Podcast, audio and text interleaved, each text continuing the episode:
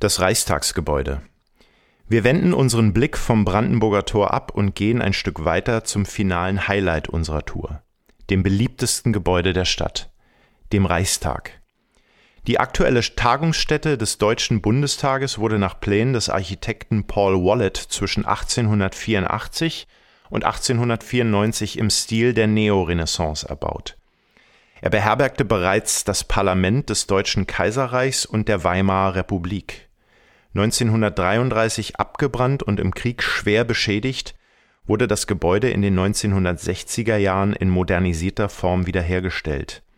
Nach der legendären Verhüllung 1995 von dem Künstlerehepaar Christo und Jean-Claude wurde der Reichstag drei Jahre lang vom Architekten Sir Norman Foster grundlegend umgestaltet.